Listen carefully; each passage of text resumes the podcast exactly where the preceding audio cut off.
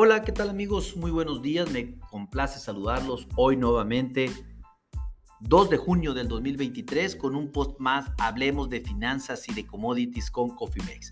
En este espacio vamos a dedicarlo únicamente y exclusivamente a platicar de lo que acontece con la información financiera y económica más relevante de los futuros de maíz en la Bolsa de Chicago en su cotización a julio del 2023 quiero empezar indicándoles que en este momento los futuros a julio están subiendo 6 centavos por buchel y ya cotizan en 6 centavos por buchel en este momento.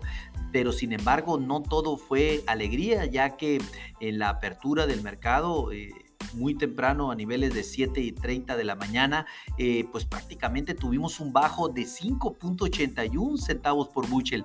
Hemos recuperado impresionantemente 19 centavos desde la apertura hasta este preciso momento, lo cual pues eh, sin lugar a dudas es un gran logro para los futuros del maíz que se avisoraban definitivamente bajistas. Sin embargo, después del informe del reporte de Luzda de ventas de exportación, en donde pues prácticamente las exportaciones de maíz salieron, estuvieron bien con relación a la semana pasada y cumplieron las expectativas, pues realmente aquí es importante indicar que pues eh, México fue el principal comprador de maíz, tanto de la vieja como de la nueva cosecha, y los mercados se regresaron eh, definitivamente porque el reporte de Luzda salió excelente en ventas, cuando menos cumpliendo las expectativas que tenía el mercado, dándole vuelta a los futuros, a esa negatividad con la que había empezado pues en realidad, una, como ya lo comenté, habían empezado a caer entre 2 hasta 5 centavos en la apertura, sobre todo los futuros a julio.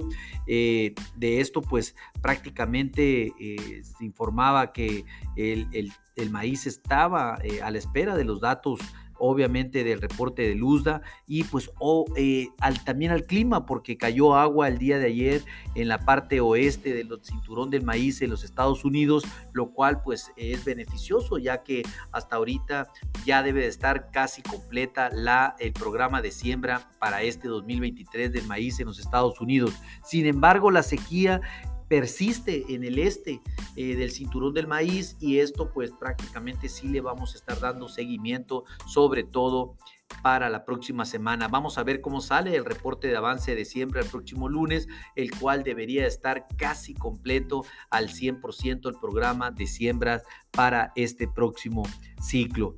Bueno, pues vamos, eh, estaremos informando. Sin embargo, también las expectativas de una gran cosecha de maíz eh, cuando comience en Brasil también pesan en este momento los futuros del maíz, aunque no tanto así. Sin embargo, pues recuerden que eh, está claro de que Brasil le ha quitado la corona a Estados Unidos como el principal exportador de maíz a nivel mundial.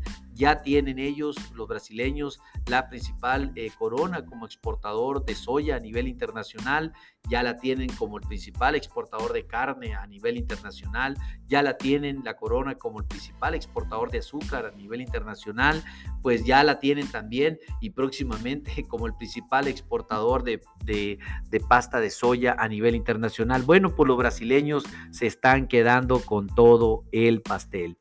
Déjenme informarles que hablando de, de las bases que se están trideando en este momento eh, por el Mississippi, pues continúan entre 18 y 29 centavos sobre los futuros de julio.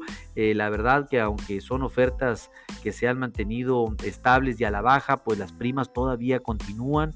Eh, esto es bueno porque pues, son relativamente buenos precios, al menos en el corto plazo, y esto pues de una manera u otra también se ha se ha llevado hasta incluso las plantas de etanol ofrecer premios que van entre los 30 hasta los 40 centavos sobre los futuros de julio y también esto es de llamarse la atención sobre todo en estos momentos eh, en, esta etapa de, en los Estados Unidos. Hay que estar atentos, seguro las bases para el Golfo o por riel para México no han de estar baratas eh, y esto pues de cierta manera tiene de alguna manera que favorecer a los productores nuestros acá en México. En relación a la parte técnica de los futuros del maíz, déjenme indicarles que los futuros a julio eh, se mantienen sobre esa barrera de los 6 centavos por, eh, por Buchel. Esta barrera representa la primer resistencia eh, del maíz en el corto plazo. La segunda resistencia está entre 6.06 a 6.08 y una tercera resistencia está en 6.15. Vamos a ver cómo se desenvuelve la parte técnica de los futuros. Sin embargo, pues hay muy buenas expectativas y como tal, y lo comentamos en la apertura de mercado cuando eh, con el primer postcat que estaban los futuros del maíz y el trigo a la baja, lo dije y lo informamos. Eh, vamos a terminar positivos la sesión y pues el mercado ya le dio la vuelta de una manera espectacular. El pivot se mantiene en 5.86, estamos lejos de pivot y pues ni se diga del primer soporte de los 5.72 centavos por buchel. Eh, pues somos y continuamos siendo alcistas eh, en el maíz de corto plazo. Enhorabuena para todos aquellos que hicieron las estrategias eh, la semana pasada con nosotros a niveles de 5.70, 5.75. Ahorita pues ya traemos un profit importante. Si ustedes desean tener una estrategia en administración de riesgo del maíz y no la cuentan con ella, pónganse en contacto con nosotros en info.cofimex.net o bien por medio de este podcast y con gusto lo contactaremos para hacer un traje a la medida. A nombre de todo el equipo de Cofimex y mío propio José Valenzuela, le doy las gracias por su atención y les recuerdo que lo peor es no hacer nada. Pasen un hermoso día. Hasta luego.